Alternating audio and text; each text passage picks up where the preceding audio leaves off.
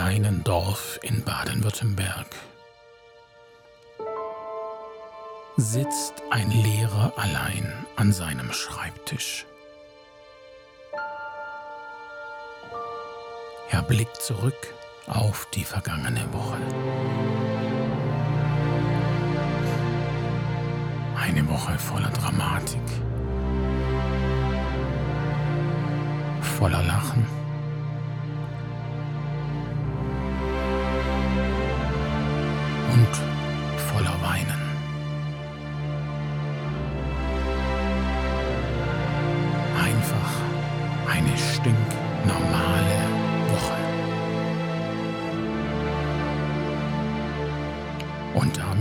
herzlich willkommen zum Podcast Schule und andere Kleinigkeiten.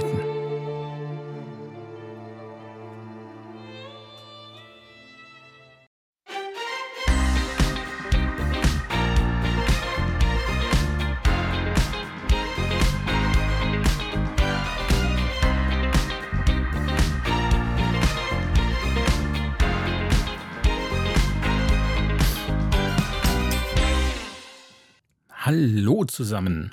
Heute ist Freitag, der 17. Februar. Die fünfte Jahreszeit hat gestern begonnen und das wirklich Allerschönste an dieser Zeit ist, dass sie schon nächste Woche wieder vorbei ist. Mehr will und kann ich dazu nicht sagen, da habe ich mich vertraglich dazu verpflichtet. Deswegen erzähle ich lieber von dieser Woche. Wir hatten diese Woche Elternsprechtag und es war mein erster äh, Sprechtag, der live stattgefunden hat. Letztes Jahr war ja alles noch äh, unter Video und ähm, bei den Video-Elternsprechtagen haben wir die Zeit teilweise auch nur damit verbracht, zu klären, wie der andere nun sein Mikro einschaltet. Deswegen war das nicht ganz so gewinnbringend, muss man sagen. Ganz anders als diesen Dienstag. Ich hatte äh, 20 Eltern zu Gast, die sind auch alle gekommen. Und äh, ich muss sagen, es waren die schnellsten vier Stunden meines Lebens. Also wirklich verrückt, wie schnell die Zeit vergeht, wenn man ähm, fünf Gespräche in einer Stunde hat, äh, die alle interessant sind tatsächlich. Und von daher ähm, muss ich sagen, ja, war das eigentlich ein, ein guter Abend. Ähm, also guter Nachmittag war von 15 bis 19 Uhr.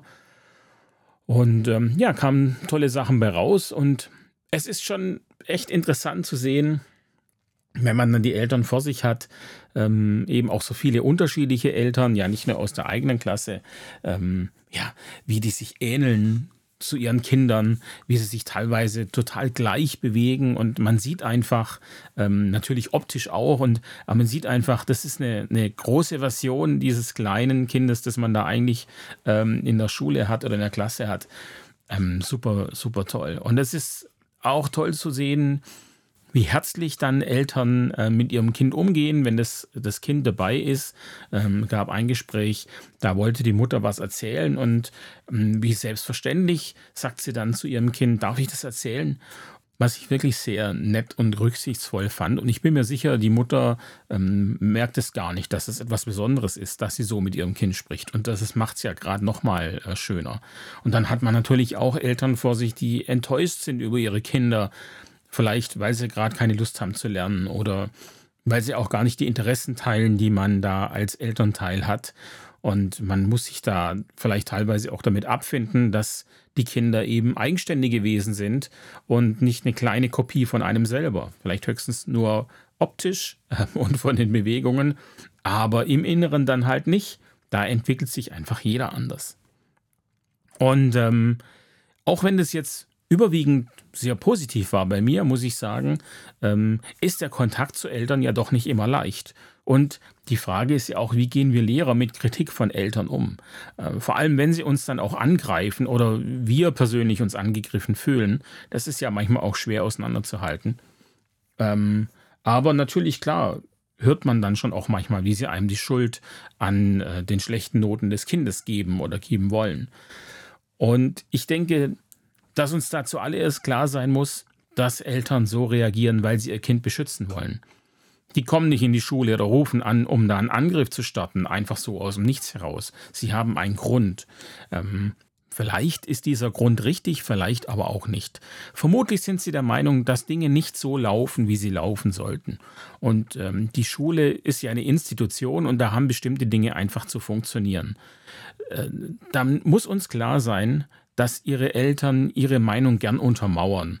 Ähm, und zwar machen sie das dann auch mal auf eine unsachliche Art und Weise. Da fallen so Allgemeinbegriffe wie andere Eltern sehen das auch so oder äh, andere Kinder haben das Thema ja auch nicht verstanden. Ähm, ich reagiere auf solche Sätze entweder gar nicht oder mit, äh, dann dürfen die anderen Eltern auch gern vorbeikommen, aber jetzt geht es nur um uns zwei hier und um ihr Kind. Also ich denke, da müssen wir gleich die, die Trennung schaffen, denn mit Gerüchten kann ich nichts anfangen. Ja? Also wenn, dann müssen die Leute zu mir kommen. Also ja, wie gesagt, in erster Linie gehen die Eltern deswegen auf Angriff, weil sie der Meinung sind, dass etwas nicht richtig läuft. Und ich reagiere in diesen Fällen immer mit vielen, vielen Fragen. Ja, was denken Sie, woran es liegt? Ähm, wie hat Ihr Kind Ihnen das geschildert? Das ist ja auch wichtig, denn ähm, ganz oft gibt es da kleine, aber feine Unterschiede äh, in, der, in der Schilderung und eben auch darin, wie die Sachen gesehen wurden. Und äh, deswegen schildere ich die Situation manchmal auch zuerst. Und ich sage dann, ich sage Ihnen jetzt mal, ähm, wie sich die Sache aus meiner Sicht dargestellt hat. Und äh, dann schauen wir mal, was Sie wissen und, und gucken wir mal, ja, wo das Ganze auseinanderdriftet. Das hat auf jeden Fall den Vorteil, ähm, dass man nicht in so eine Verteidigungshaltung und ins Abstreiten kommt. Ja? Wenn dann die Eltern sagen, ja, sie haben gesagt und dann antworte ich, nein, habe ich nicht gesagt. Das so dieses Ja-Nein-Spiel, das ist einfach schlecht, weil man ja argumentativ überhaupt nichts zu bieten hat. Letztlich ist es Aussage gegen Aussage. Von daher ist es mir lieber, ich habe die Aussage zuerst getroffen, dann müssen die Eltern nämlich sagen, oh, da habe ich aber was anderes gehört. Und ähm, ich denke, da habe ich mir dann eine bessere Ausgangsposition geschaffen. Und ansonsten, wie gesagt, versuche ich wirklich sehr viel mit Fragen zu reagieren, denn Fragen nehmen den Eltern den Wind aus den Segeln und sie beginnen auch mehr darüber nachzudenken, was wirklich war und vielleicht eben auch, äh, was sie wollen. Prinzipiell ist es ja so, wenn die Eltern bei einem auf der Matte stehen, dann ähm, haben ihnen ja schon Dinge davor nicht gefallen, zu denen sie aber nichts gesagt haben. Die haben sie dann ähm, akzeptiert, weil sie vielleicht der Meinung waren, mh, hm, das ist jetzt noch nicht genügend, um zum Lehrer zu gehen. Und äh, meiner Meinung nach gilt es herauszufinden, was ihnen alles nicht gefallen hat, wie, wie das Ganze entstehen konnte und dann eben halt auch zu klären, dass sie in Zukunft einfach früher kommen müssen, ja, damit solche Dinge gar nicht erst entstehen können. Denn meine Erfahrung ist ganz, ganz oft, dass der Ärger unberechtigt ist. Also in den allermeisten Fällen ist es ein Missverständnis oder es wurde was anderes geschildert. Ähm, oder sie haben vielleicht auch eher Verständnis, wenn sie dann meine Position gehört haben. Deswegen ist es wichtig, ähm, ja, da viel Kontakt zu halten, denke ich, zu den, zu den Eltern, dass sie ähm, wissen, dass sie immer kommen können. Das heißt ja eben, am, am, am besten wäre es dann, wenn es gar nicht erst zu solchen äh, verärgerten Eltern kommen würde. Und ähm, deswegen habe ich letztes Jahr zum Beispiel nach jeden Ferien eine kleine E-Mail geschrieben an die Eltern und äh, habe ihnen gesagt, wie es jetzt nach den Ferien weitergeht und wie sich die Klasse gerade so entwickelt. Dann auch, womit wir gerade zu kämpfen haben, worauf ich Wert lege. Also ich kann mir gut vorstellen, dass gerade die Schwachen, sorry Christine, äh, Schülerinnen zu Hause sagen, der Marquardt hilft mir nicht, wenn ich eine Frage stelle. Weil sie eben von mir nicht sofort eine Antwort bekommen, wenn sie was fragen. Also nehme ich sowas in der Mail vorweg. Ich habe den Eltern geschrieben, dass ich weiterhin verstärkt an der Selbstständigkeit der Schülerin arbeite, damit sie sich später zu helfen wissen, wenn sie nicht weiter wissen. Und dass das zur Folge hat, dass ich die Kids etwas schmoren lasse. So. Dass ich aber selbstverständlich jedem helfe, wenn ich sehe, dass er nicht weiterkommt. Und in jeder Mail weise ich meine Eltern darauf hin, dass sie sich bei mir melden sollen, wenn was war, was sie nicht gut finden oder auch wenn nichts war und sie einfach nur wissen wollen, wie ich ihr Kind gerade sehe. Und das hat zur Folge, dass immer kurz nach dieser Mail äh, ein paar Fragen von Eltern eintrudeln. Also sie, sie wollen und brauchen schon auch so ein bisschen diese Aufforderung. Und diese Mails haben viele Vorteile. Zum einen sind die Eltern informiert, ähm, vielleicht kann ich aber eben kritischen Dingen auch schon etwas Wind aus den Segeln nehmen und die Eltern sehen, dass mir der Kontakt wichtig ist. Ähm, jeder muss wissen, dass er mich jederzeit sprechen kann. Das finde ich unabdingbar, denn äh, wir wollen ja das Beste fürs Kind, die Eltern wollen das Beste fürs Kind, dann macht es ja auch Sinn, dass man miteinander spricht. Und selbstverständlich habe ich trotzdem auch Krach mit manchen Eltern. So ist es eben. Wir Menschen sind so unterschiedlich, als dass es zwischen äh, so vielen unterschiedlichen Menschen reibungslos laufen könnte. Ja? Da ist dann einfach wichtig, das auch abhaken zu können und der Realität ins Auge zu blicken. Wenn man knapp 30 Schülerinnen in der Klasse hat und 26 zufrieden sind, beziehungsweise deren Eltern, dann sollte man den Stress mit den Vieren nicht mit nach Hause nehmen. Da würde ich einfach mal sagen, Leute, versucht abzuschalten und das Ding abzuhaken. Natürlich nicht. Ähm, man kann es nicht von sich wegschieben, man muss trotzdem irgendwie äh, Kontakt halten, aber ich würde mir jetzt da keine großen Sorgen machen. So, schwierige Eltern haben wir damit abgehakt. Check. Kommen wir zu schwierigen Klassen. check, check. Nein, nein, muss ich ja danach abchecken. Ja. So ist es, wenn man kein Checker ist. Dann checkt man an den falschen Stellen. Ja. So, ja, ihr wisst ja, das hatte ich mal erzählt und ähm, ihr seid ja fleißige Hörer. Vielen Dank dafür noch. Ähm, ich habe die Schulart gewechselt, äh, unter anderem auch deswegen, weil ich weniger Sozialarbeiter und wieder mehr Lehrer sein wollte. Ähm, Wobei ich dazu sagen muss, wenn, wenn das jetzt so ein bisschen vielleicht abwertend empfunden wird, dass ich meine alten Schüler wirklich sehr, sehr mochte. Das waren sehr liebe Menschen, ähm, die mich halt einfach täglich zur Weißglut gebracht haben, ja, weil sie nicht lernen wollten.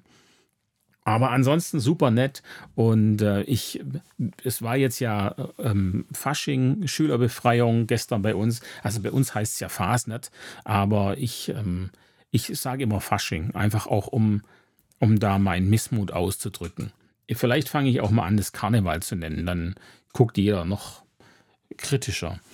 Ähm, auf jeden Fall war ich da in der Stadt und äh, da habe ich viele ältere, äh, viele Schüler von der alten Schule gesehen und da sind auch echt super viel hergekommen und haben mich gefragt, wie es mir geht und ähm, das war wirklich toll, war wirklich nett. Ähm, von daher, ja, tolle Schüler. Ich werde aber halt faul. Hui, da habe ich auch mal Stress gekriegt, weil ich gesagt habe, dass ein Schüler faul ist, weil er halt auch faul war. Was soll man da anderes sagen? Ich sehe das jetzt nicht so wirklich als Beleidigung, ähm, aber den Eltern hat es nicht gefallen. Witzigerweise haben sich darüber nicht die Eltern des Schülers aufgeregt, sondern andere Eltern. Keine Ahnung warum. Vermutlich hatten sie Angst, dass ich ihr Kind auch irgendwann mal faul nenne. Ähm, aber egal, darum geht es jetzt ja nicht. Also ähm, es gibt ja auch immer ein paar, die, die wirklich lernen wollen an jeder Schulart und die konnten aber natürlich auch dort eben ihr Potenzial überhaupt nicht ausschöpfen, da es sehr oft viel zu laut in der Klasse war. Und ja, natürlich war das auch meine Schuld, dass es zu laut war. Ähm, ich bin ein Mensch, der sich schwer tut mit Strafen und ich habe deswegen schon immer Probleme mit der Lautstärke im Unterricht gehabt. Ähm, ich mag Strafen nicht. Ich finde es einfach sinnlos, wenn einer dreimal die Woche die Schulordnung abschreiben muss. Also habe ich dann äh, ja irgendwann angefangen, sinnvolle Arbeitsblätter als Strafarbeit rauszugeben. Die musste ich dann ja aber korrigieren und da hatte ich ehrlich gesagt keine Lust dazu und auch nicht die Zeit. Ähm, an meiner jetzigen Schule bekomme ich das irgendwie besser hin. Äh, letztes Jahr auch nicht. Letztes Jahr hatten wir ebenfalls die Probleme, dass es zu laut war. Ähm, dieses Jahr ist es momentan sehr viel besser.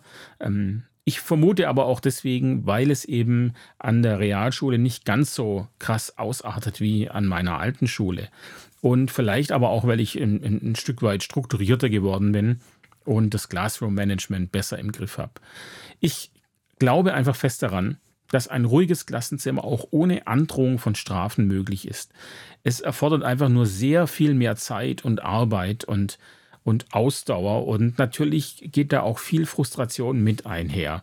Ähm, auf meiner Seite und natürlich auch auf Schülerseite. Aber ja, ich glaube, dass sich diese Zeit lohnt, weil die Kids dann, äh, wenn es dann funktioniert, eben gerne bei einem im Unterricht sind, weil man es auch ohne Strafen hinbekommen hat und man ja eben dann, wenn es läuft, auch äh, bei anderen äh, Maßnahmen nicht mit Strafen drohen muss, während der Lehrer oder die Lehrerin, die vielleicht die, die Klasse einfach mit Strafen niederprügelt, nenne ich das jetzt mal, ähm, natürlich auch bei in anderen Dingen dieselben Maßnahmen nur zur Verfügung hat, nämlich eben mit, mit den Strafen zu drohen, die es da gibt. Und ich bin halt einer, der gerne, ja, versucht, mit Schülerinnen darüber zu sprechen, warum nun etwas Sinn macht oder keinen Sinn macht. Ich finde es einfach, ja, sinnvoller. Hm. Also deswegen, das A und O meines Erachtens ist das Classroom Management. Und dazu gehört für mich ein sauberes und schönes Klassenzimmer.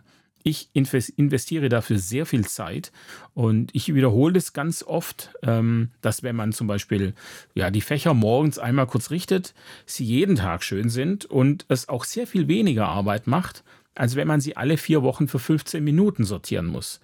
Ähm, ich glaube, dass mit dieser Information oder dass die Schülerinnen diese Informationen eben auch auf ihren Alltag zu Hause übertragen können. Könnte ja auch Zimmer aufräumen sein oder Schreibtisch sauber halten, keine Ahnung. Ähm, ich denke, sie nehmen da sicherlich was mit, auch wenn ich das nicht mitbekomme. Äh, ich habe bei mir drei Leute für den Putzdienst, zwei, die nach der sechsten Stunde kurz schauen, ob so Sachen grob rum, rumliegen. Also die müssen jetzt nicht Kleinigkeiten wegräumen, aber wenn noch ein Papier rumliegt oder große Papierschnipsel, dann sollen sie die wegräumen. Und ich habe einen Papierkorbdienst, der die Dinge, die neben dem Papierkorb liegen, reinwirft. Und natürlich erwähne ich auch äh, sehr häufig, dass es nicht so schwer ist, den Papierkorb zu treffen. Also das heißt, der Papierkorbdienst, der hat äh, immer weniger zu tun. Aber es ist natürlich klar, dass man die Schüler an solche Dinge erinnern muss, und zwar oft. Permanent, täglich vielleicht sogar. Ähm, und äh, man muss es aber tatsächlich trotzdem neutral und nicht genervt machen. Wenn man es kann, dann sogar humorvoll. Manchmal gelingt mir das und dann ist es tatsächlich lustig und es macht dann auch mir Spaß und man selber erkennt dann auch, dass es äh, nicht das Allerwichtigste der Welt ist, aber dass man eben halt drauf achten muss. So. Ähm, ja, und wenn man jetzt aber eine, eine besonders unordentliche Klasse hat, dann kann man das alleine als Lehrer vielleicht auch nicht mehr reißen. Dann braucht man ähm, da ein Team dazu. Und dann muss man eben in einer Klassenkonferenz besprechen, welche zwei bis drei Regeln einem wichtig sind und äh, dass dann eben jeder Lehrer darauf schauen sollte. Ähm, das muss in einem Team von fünf bis sechs Leuten einfach machbar sein. Und ich, es ärgert mich wirklich, dass so klein, dass selbst so kleine Teams das in Schulen teilweise nicht hinbekommen, weil manche einfach keinen Bock haben, auch nur den kleinsten Finger zu krümmen. Ähm, so habe ich das aber in einer alten Schule kennengelernt, an der neuen jetzt Gott sei Dank äh, nicht so. Aber trotzdem hat man manchmal das Gefühl, dass äh, KollegInnen so Klassenkonferenzen als lästig empfinden. Und inzwischen, ähm, ja, bin ich Gott sei Dank alt genug, dass mir das egal ist. Ähm, ich sage KollegInnen inzwischen auch, wenn ich der Meinung bin, dass, äh, dass es nicht funktioniert und sie sich nicht an die Regeln halten. Ähm, damit meine ich jetzt nicht, wenn es mal nicht funktioniert. Also wir alle wissen, dass wir manchmal den, den Raum, das Zimmer, schnell verlassen müssen, was weiß ich, hat zu lang gedauert oder keine Ahnung, man wird gerufen und dann vergisst man eben Dinge, auf die man eigentlich achten wollte. Das ist ja einfach klar, so viel Toleranz muss schon sein, finde ich. Aber wenn es jetzt eben nie klappt oder ganz häufig nicht klappt, klappt, dann sage ich das auch. Denn ich stecke da viel Zeit rein und lasse mir das von anderen nicht kaputt machen, ähm, nur weil sie da eben nicht so involviert sind in diese Klasse. Also ich denke, dass ähm, von diesen Gelingensfaktoren für guten Unterricht, die wir da ja alle kennen, also das Classroom Management und ähm, das ähm, Aktivieren und Feedback, dass der Part der Struktur im Klassenzimmer an allererster Stelle steht. Ich sage jetzt nicht unbedingt, dass er am wichtigsten ist, aber wenn wir eine Reihenfolge haben, dann sollte, glaube ich, das saubere Zimmer an relativ weit vorne stehen, ja. Egal wie viel Druck wir Lehrer bekommen, was die fachlichen Inhalte betrifft, wenn ich es nicht schaffe, eine Situation zu schaffen, in der Schüler lernen können, dann brauche ich mit dem Unterricht auch gar nicht anfangen, denn dann bleibt ja eh so gut wie nichts hängen. Und deswegen stelle ich den Unterricht immer dann hinten an, wenn ich merke, dass die Struktur nicht funktioniert oder langsam wieder flöten geht. Ich weiß, dass ich die Dinge wieder reinholen kann, die fachlichen, wenn ich dann wieder eine gute Lernatmosphäre geschaffen habe. Allerdings ist es keine Einstellung, die ich schon immer hatte. Bisher hat mich das sehr gestresst, wenn ich fachlichen Unterricht wegen solchen Dingen habe sausen lassen. Aber jetzt, ja, vielleicht auch im Zuge dieses Podcasts, ähm, ist mir klar geworden, dass das durchaus eine sinnvolle Überlegung ist und hinten raus äh, deswegen nicht weniger rauskommen muss. Ganz im Gegenteil. Ich sage ja schon immer, dass Methoden und Kompetenzen ähm, eben für weit mehr reichen als nur für die Schule. Deswegen, ihr da draußen, die ihr gerade mit euch hadert, mit eurem Unterricht, weil es vielleicht zu laut und chaotisch ist, geht die Atmosphäre im Klassenzimmer an. Bezieht die Schüler darin ein, sagt ihnen, warum ihr das Thema wichtig findet und ganz wichtig, lasst sie selbst Lösungen finden, wie man das Klassenzimmer zu einem schöneren Ort machen kann. Und auch, was man tun kann, damit es leiser ist. Wenn alle sagen, so wie das bei mir in der Klasse war, dass die anderen laut sind, dann müsste es ja eigentlich leise sein. Ist es aber nicht. Also sollen sie sich gegenseitig daran erinnern, wenn der andere laut ist, und zwar nett und respektvoll, wertschätzend. So merken sie nämlich, dass immer mal wieder auch jemand zu ihnen sagt, dass sie leise sein sollen. Also nehmt sie mit in die Verantwortung. Die Mitbestimmung ist super wichtig. Ihr seid gemeinsam in diesem Zimmer, ja? Ihr müsst das gemeinsam als Lehrer und Schüler wuppen. Ihr seid ein Team. Ihr steht auf derselben Seite, ja? Das muss euch allen klar sein. Die Geschichte aus der Reihe. Ja, es ist mal wieder soweit. Es gibt eine Geschichte aus der Reihe. Und zwar habe ich die gefunden in der Augsburger Allgemeinen und es ist ein Polizeibericht vom 28.01. Und zwar hat ein Mann in Süßen, Süßen, das liegt bei Göppingen in der Nähe, äh, die Polizei gerufen. Und zwar, weil eine fremde Frau in seiner Wohnung war. Gut, da sind die Polizeibeamten natürlich sofort hingefahren und äh, in der Wohnung stellten sie dann fest, dass diese Frau auch dort wohnt. Es handelte sich nämlich um die gleichaltrige Lebensgefährtin des Mannes. Und ähm, die beiden waren einfach sehr betrunken und so hat er sie wohl offensichtlich nicht mehr erkannt. Ähm, ja, also er und auch die Frau waren betrunken und ähm, die konnten jetzt auch groß, die Polizei konnte groß nicht mehr helfen. Und als der Mann dann ähm, angefangen hat, sie noch zu bitten, ähm, ob sie ihm nicht helfen könnten, seine Socken zu suchen, sind sie dann wieder weggefahren. Und man fragt sich natürlich, ja, also äh, was ist da, was ist da passiert? Ich, ich habe so viele, wirklich, ich habe so viele Fragen. Ist, betrinkt man sich gemeinsam und auf einen Schlag weiß man nicht mehr, wie der Partner aussieht und ruft dann die Polizei? Also wir wissen ja, wenn man Alkohol trinkt, dann werden Frauen ja hübscher. Ich vermute jetzt mal, dass das auch umgekehrt auf Männer zutrifft. Und ähm, aber trotzdem könnte man ja noch miteinander reden. Also offensichtlich hat aber kein Gespräch mehr stattgefunden. Ja, aber ich, ich stelle mir das so vor: Herbert, ich bin Susanne. Und er so: Nö, das glaube ich nicht. Susanne ist viel hübscher als du. Irgendwie so. So muss es gewesen sein.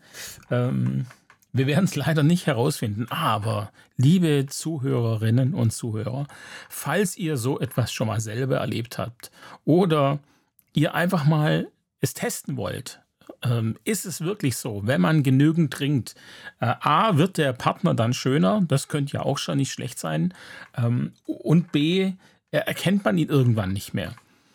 Ähm, Je mehr ich drüber rede, ich finde, umso mehr Vorteile hat es. Es ist mir wirklich ein Rätsel, warum da die Polizei gerufen wurde. Feedback-Kultur. Noch eine kleine Sache zum Thema Team. In Technik machen wir gerade äh, Gruppen. Die Schüler sollten sich selbst in Gruppen einteilen ich habe dazu ein Blatt Papier rumgegeben und da sollten sie die Gruppen draufschreiben, also Gruppe 1, Gruppe 2, Gruppe 3. Und als ich das Blatt zurückbekommen hat, hab, stand da drauf Team 1, Team 2, Team 3. Und das fand ich sehr, sehr nett. Es ist ja nur ein, nur ein Wort, aber ein Team ist einfach so viel mehr als eine Gruppe. Und es ist wirklich toll, dass das offensichtlich bei den Schülern irgendwo angekommen ist. Ähm, hat mich sehr gefreut. Jetzt allerdings zurück zur Feedback-Kultur, meinem letzten Thema heute. Ähm, ja, wir alle kennen das. Eine Schülerin hält eine Präsentation zu einem Thema und danach geht's los mit Feedbacks. Und in der Regel starten die mit, ich fand deine Präsentation gut, nicht so gefallen hat mir. Und äh, am Seminar haben wir dazu noch so Smileys bekommen, so Smiley-Karten, die man hochhalten konnte. Rot, Gelb, Grün zur groben Orientierung, also schlecht, okay und ähm, gut. Äh, ich glaube aber, dass die Lehrbeauftragte später dann von den Farben Abstand genommen hat oder, oder zumindest von Rot äh, Abstand genommen hat. Vermutlich, um da etwas Negativität rauszunehmen. Ähm, ich korrigiere ja auch mit Grün. Aber naja, der Fehler bleibt ein Fehler, egal ob er mit grün oder rot geschrieben wurde. Dennoch, das muss ich schon zugeben, rot ist so eine starke Signalfarbe und es ist halt sehr negativ belastet. Tut vielleicht gut, tatsächlich mal andere Farben zu benutzen. Und äh, auf diesen Smiley-Karten standen hinten dann Satzanfänge drauf, die gerne von den schwächeren, sorry Christine, äh, Schülerinnen genutzt wurden. Diese Art des Feedbacks dauert manchmal relativ lang und ist je nach Klasse nicht immer sehr gewinnbringend, muss man sagen. Natürlich gibt es auch eine Studie zum Thema Feedback. 2007 äh, wurde eine gemacht von John Hattie und Helen Timperley äh, mit dem Namen Power of Feedback. Und die haben dann herausgefunden, dass Feedback zwar entscheidend für den Lernzuwachs ist, der lernförderliche Einfluss jedoch davon abhängt, inwiefern dieses Feedback professionell gegeben und aufgenommen wird. Ähm, und eines ihrer Ergebnisse dabei ist, dass Feedback zur Person, wie beispielsweise Lob, wenig hilfreich ist für den Lernerfolg, weil konkrete lernwirksame Informationen fehlen.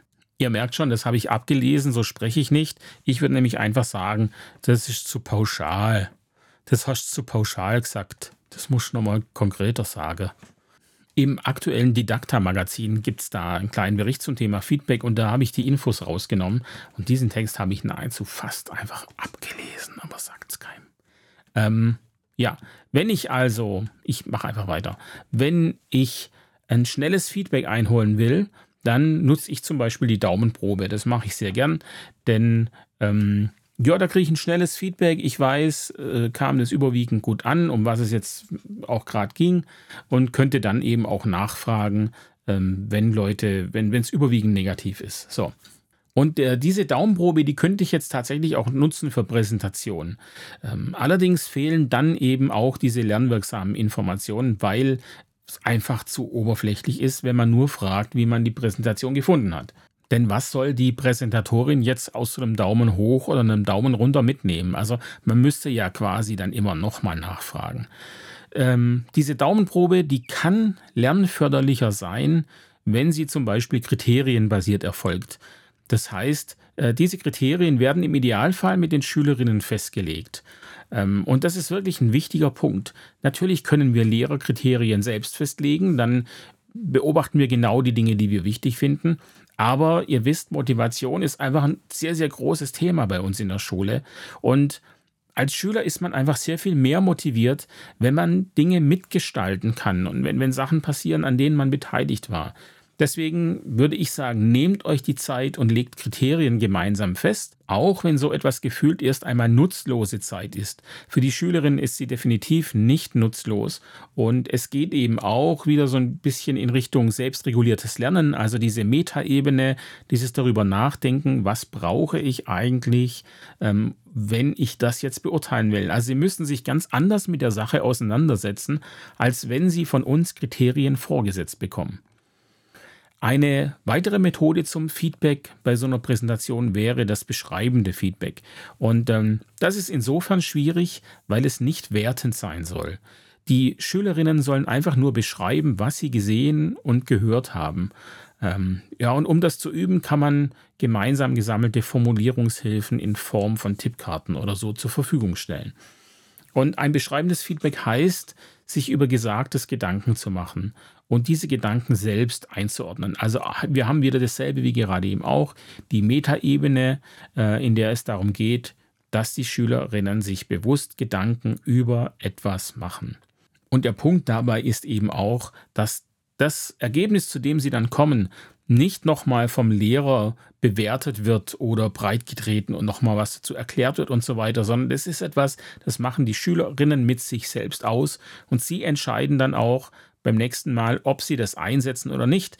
Das sind alles Prozesse, die wir Lehrer nicht sehen und deren Erfolg wir auch nicht direkt oder vielleicht sogar nie erkennen werden, weil sie vielleicht erst nach der Schule äh, zutage treten.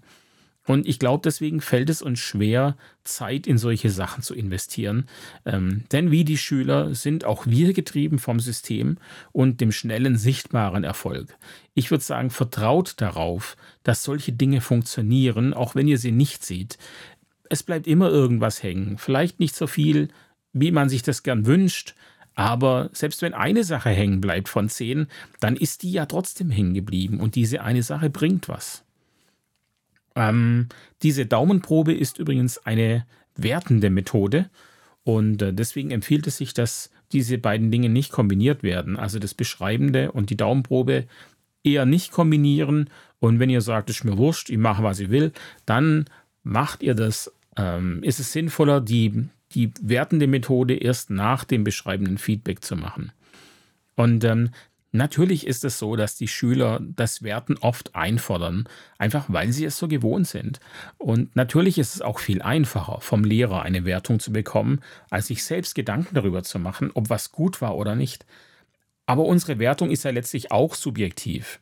Und wir alle wissen aus leidvoller eigener Erfahrung durch das Referendariat oder durch sonstige Ausbildungen, ähm, dass wir ja besser fahren, wenn wir das machen, was der Person, die uns bewertet, gefällt. Erst wenn wir von dieser Person nicht mehr abhängig sind, fangen wir an, das auch umzusetzen, was wir selbst für richtig empfinden. Das machen unsere Schüler natürlich auch mit uns, das ist ja klar. Also ist, deswegen ist es auch von daher für sie einfacher ähm, zu fragen, wie wir etwas finden, weil daran lernen sie, was uns gefällt. Für den Aufbau von äh, Feedback-Kompetenz, das ist echt was Wichtiges, kann es übrigens hilfreich sein, wenn die Lehrperson natürlich ebenfalls einzelnen Schülerinnen und Schülern Feedback zu ihrem Feedback gibt. Aber auch dann natürlich logischerweise kein pauschales und wertendes, sondern das muss dann ebenfalls äh, sehr konkret sein, konkretes, beschreibendes Feedback. So, und jetzt würde ich sagen, einfach direkt mal so in zwei, drei Wochen ausprobieren. Gucken, ob das stimmt, ob das funktioniert. Ähm, oder es ist vielleicht auch einfach mal ein neuer Input. Kann ja nicht schaden, mal wegzugehen von dem ursprünglichen Feedback, das man sonst so macht. Des Dramas zwölfter Teil. Auf Heise habe ich diese Woche gelesen, dass äh, Jan Wacke, das ist der Nachfolger von Stefan Brink, also der Datenschutzbeauftragte in Baden-Württemberg, dass der ähm, die Sachen mit Microsoft genauso sieht wie Stefan Brink. Nun, das wundert jetzt nicht so wirklich, ähm, aber es ist langsam es wird ein bisschen anstrengend, finde ich. Also die Nachrichten sind ja immer dieselben. Ähm, die Datenschutzbeauftragten bzw. der Datenschutzbeauftragte ähm, untermauert nochmal seinen Appell an die Schulen, ähm, Microsoft 365 bzw. Office 365 nicht zu nutzen. Er geht nun einen Schritt weiter. Er sagt, wenn es da von den Eltern oder Schülern Schadenersatzforderungen gibt, dann wird das Land dem nachgehen und diese dann quasi auch unterstützen. Es geht, wie gesagt, nur um die, um die Cloud-Version. Es gibt ja auch noch normale, in Anführungsstrichen, Versionen, die eben nicht mit der Cloud arbeiten, beziehungsweise nicht so äh, stark integriert sind. Äh, dagegen scheint es wohl nichts zu geben. Aber jetzt gerade zum Beispiel Teams, was ja in Schulen dann gern benutzt wird, ist eben Teil von Microsoft 365 und deswegen darf es nicht mehr benutzt werden. Ähm, es habe zahlreiche Beschwerden von Eltern und Schülern gegeben, meinte der Datenschutzbeauftragte, und äh, man könnte das jetzt nicht so weitermachen. Man hat ja dann auch mal im Rahmen eines Pilotprojekts äh, eine speziell konfigurierte Version gehabt und ähm, wollte dann schauen, ob man quasi damit äh, Office datenschutzkonform betreiben kann. Aber das haben sie nicht hinbekommen. Sie haben gesagt, keine Chance. Und Interessanterweise zwei Tage nach diesem Bericht äh, ist dann, ähm, hat Chip einen Bericht veröffentlicht von äh, Neowin. Neowin ist eine amerikanische Seite.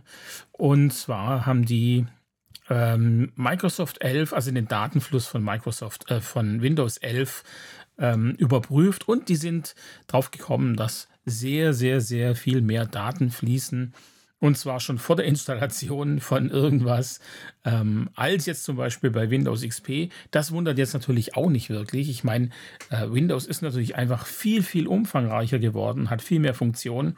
Ähm, das Einzige, was da natürlich ja schon äh, zu denken geben sollte, ist, früher hat äh, Windows natürlich einfach den Update-Server äh, angefordert und inzwischen äh, gehen Daten eben auch an, an Drittanbieter raus, die vermutlich einfach nur äh, sammeln. Das heißt, diese Daten, die da rausgegeben werden, die haben dann auch äh, nichts mit der Funktion ähm, der jeweiligen äh, Programme zu tun.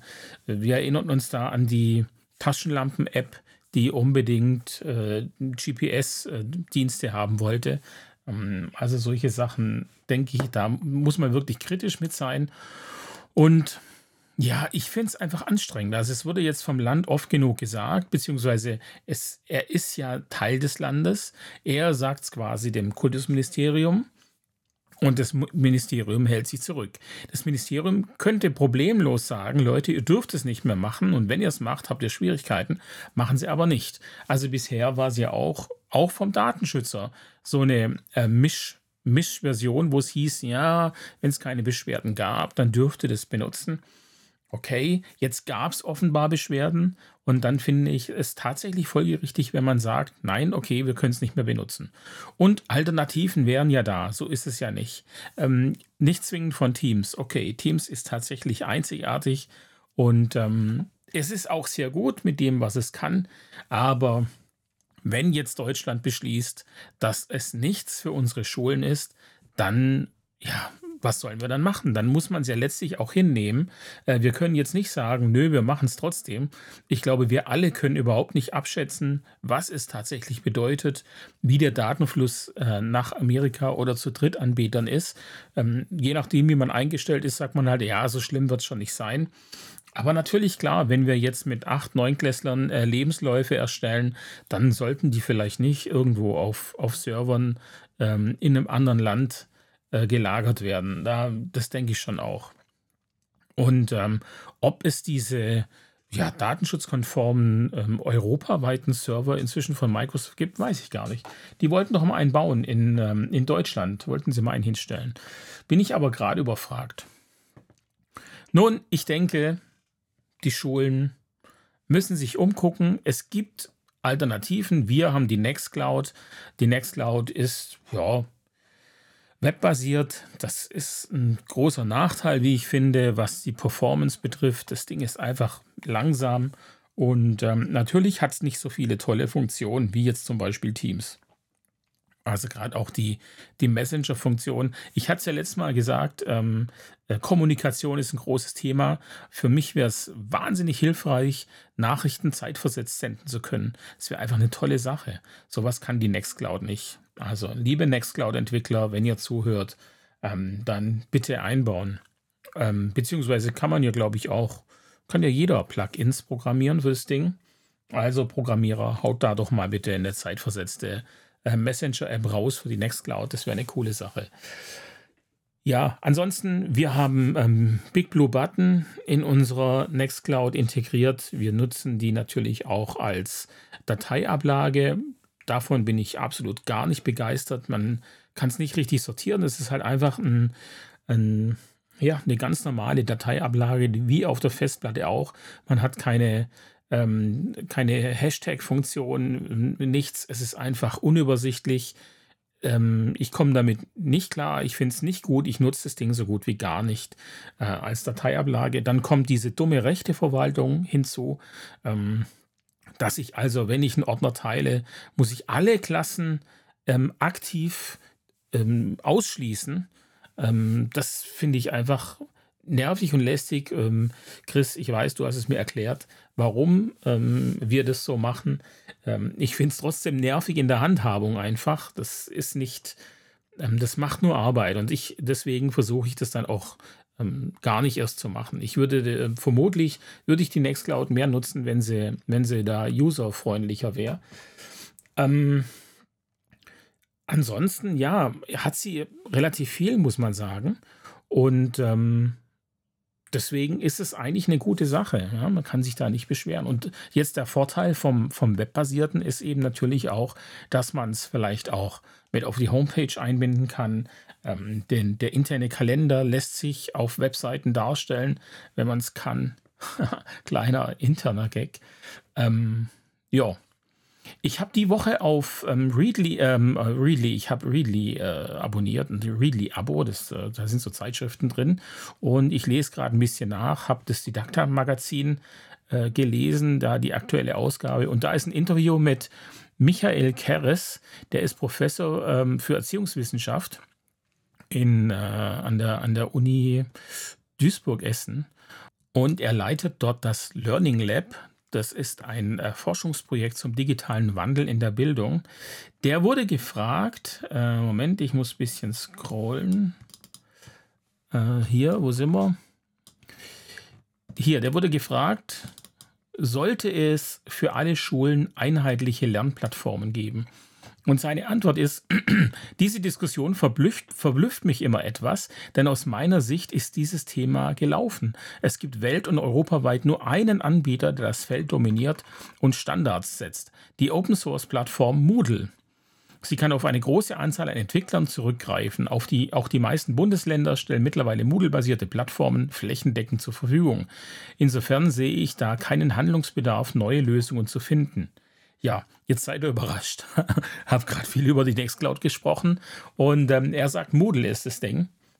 Und ja, tatsächlich muss ich sagen, ist Moodle was das betrifft, ein Ticken besser aufgebaut als, als die Nextcloud, ähm, da man eben ja Räume anlegen kann und äh, Kurse und in diesen Kursen dann auch Dateien hinterlegen kann.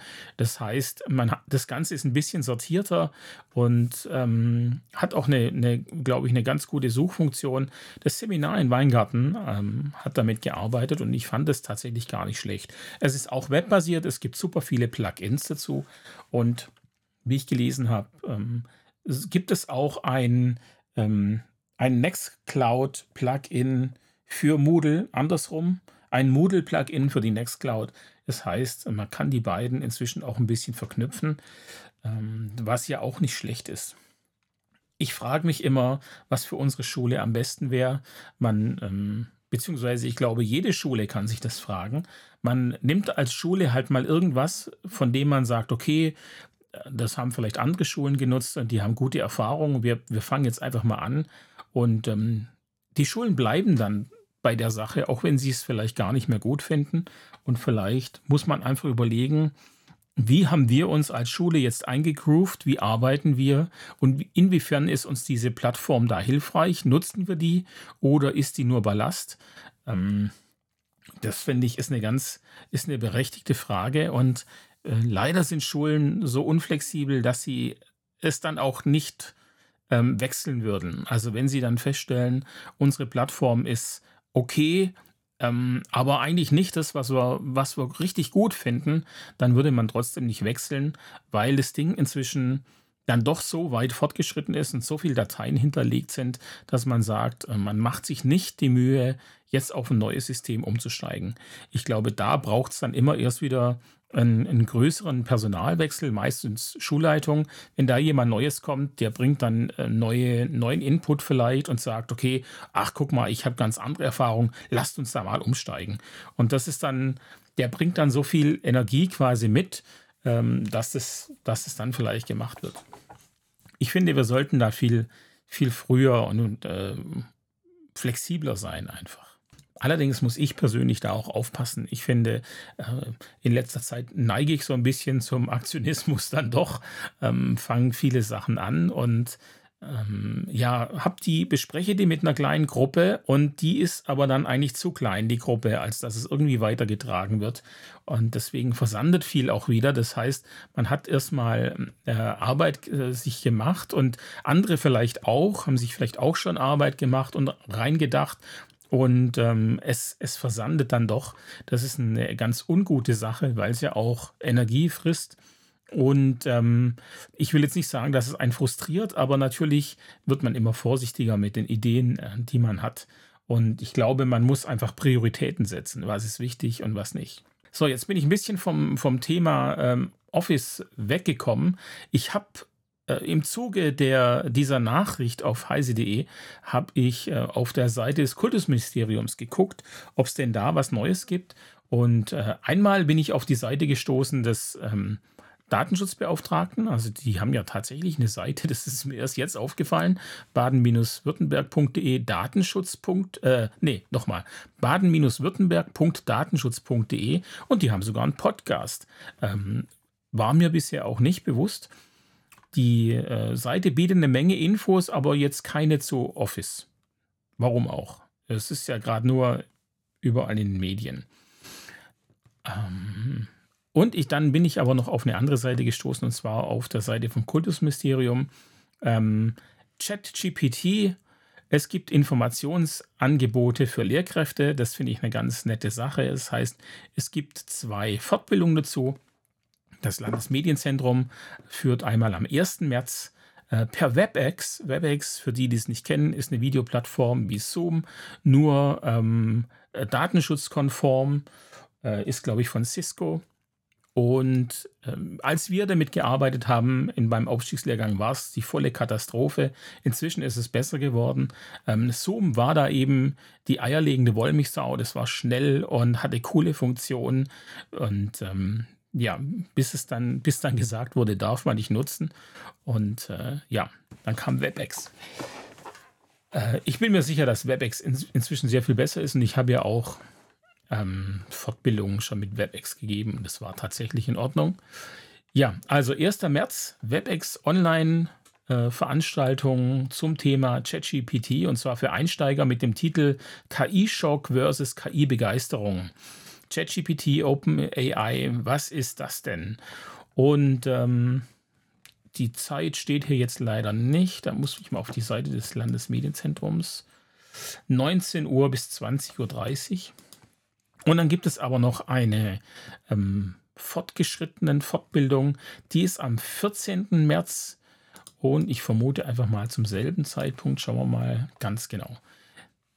Die ist auch von 19 Uhr bis 20.30 Uhr und trägt den Titel KI-Schock versus KI-Begeisterung. Wie moderne Tools das Lernen für immer verändern werden.